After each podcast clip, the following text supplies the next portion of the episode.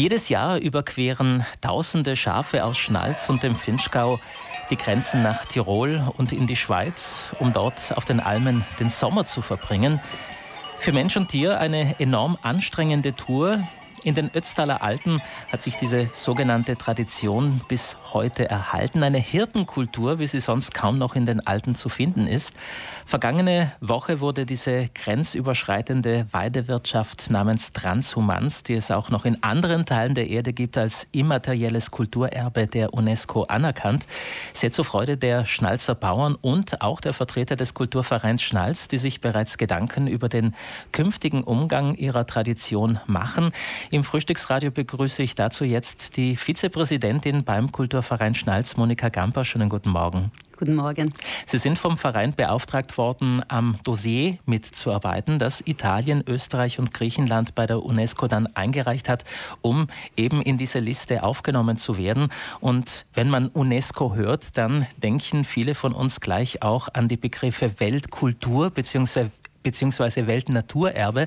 Das ist aber etwas ganz anderes, haben Sie mir erklärt. Mhm. Ja, das wird teilweise äh, in denselben Topf äh, geworfen. So ist es nicht.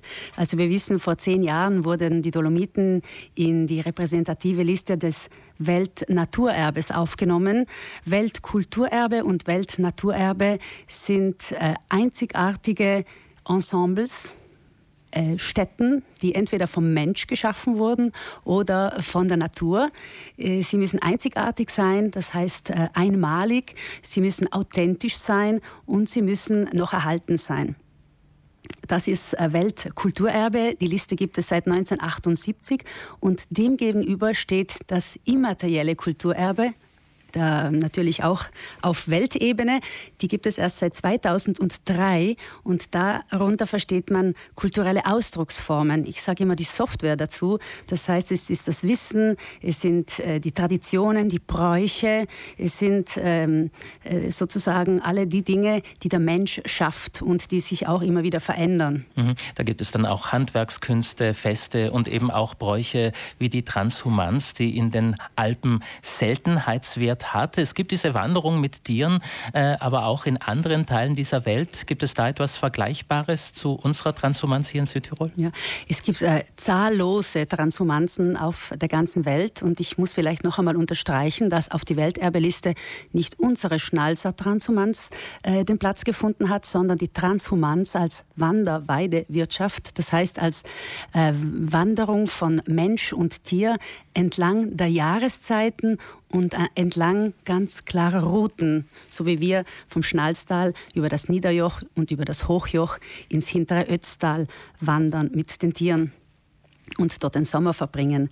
Aber es gibt eine Reihe von interessanten äh, Transhumanzen auch in Süditalien, mit denen wir auch in Verbindung stehen, etwa von Molise, äh, vom Apennin äh, gibt es Wanderungen hinunter ins Tiefland von Gargano. Dort verbringen Rinder, Schafe, Ziegen äh, den Winter.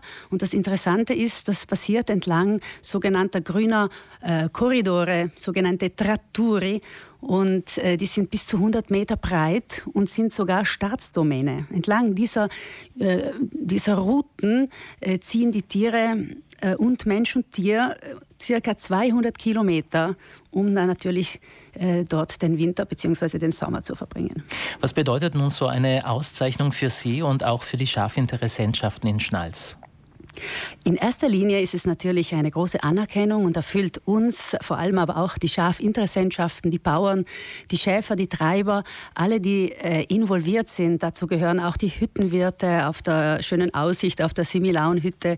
Es zählen dazu auch die Vereine, die im Herbst für äh, das Hirtenfest sorgen. Es, äh, ich denke, das ist vor allem eine große Anerkennung und ein großer Stolz, aber auch eine große Verantwortung mit diesem Erbe, das wir so, sozusagen sagen, äh, seit Jahrhunderten, wenn nicht sogar seit Jahrtausenden äh, weiterbringen, an Generationen weitergeben, dass wir damit auch achtsam umgehen und äh, vor allem die touristische Verwertung ähm, sehr behutsam angehen. Darauf wollte Sie gerade eben ansprechen. Diese internationale Auszeichnung ist sicherlich auch mit einem Auftrag verbunden, den Sie vielleicht bereits schon in der Vergangenheit öfters durchgedacht haben.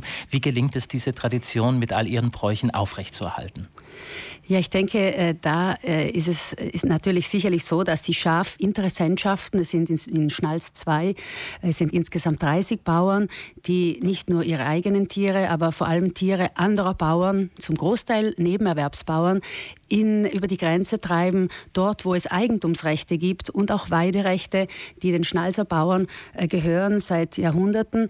Und diese Schafinteressentschaften, wenn es denen gelingt, auch weiterhin Bauern zu finden, die äh, diese Bürde auch auf sich nehmen, äh, im Sommer und auch im Herbst genügend Treiber zu finden, die äh, daran festhalten. Man könnte natürlich die Tiere ja auch mit dem Auto übers Timmelsjoch fahren.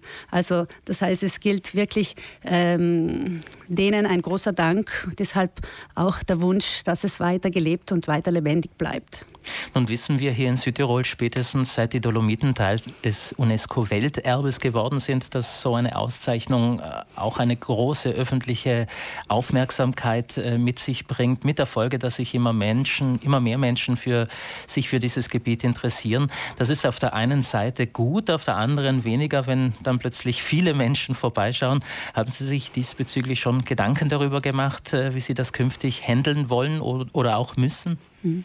Also wir haben gerade vor einigen Tagen auch im Zuge der, des Anstoßens auf diese, auf diese Anerkennung mit den Schafinteressentschaften gesprochen, dass wir uns auch in diesem Sinne äh, noch einmal an einen Tisch sitzen, setzen werden müssen, um zu überlegen, wie in Zukunft auch gerade der Schaftrieb im Herbst, da, wenn die Schafe zurückkommen, wie wir äh, diese auch touristische, das touristische Interesse so handeln und auch so in den Griff bekommen, dass es, äh, dass es auch für die Schäfer, für die Treiber noch äh, passt, dass sie ihre Arbeit sozusagen auch erledigen können und die Schafe auch sicher wieder zurückkriegen. Heißt das jetzt weniger Werbung machen?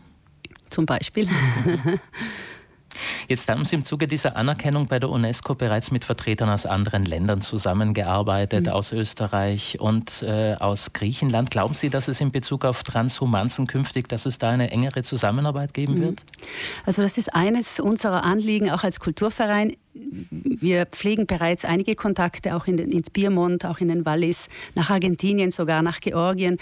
Äh, unser Ziel wäre es, eine Art ähm, Plattform, eine Vernetzung zu werden, also der Kulturverein als Plattform, auch als Kompetenzzentrum hinsichtlich Transhumanz, wo wir diese Vernetzung äh, international fördern zu Traditionsträgerinnen und Trägern anderer Regionen und auch äh, zur Aufarbeitung des Wissens, äh, auch, auch, auch auf wissenschaftlicher Basis zum Thema Transhumanz. Wir denken an ein Symposium das vielleicht alle paar Jahre im Schnalztal stattfinden könnte.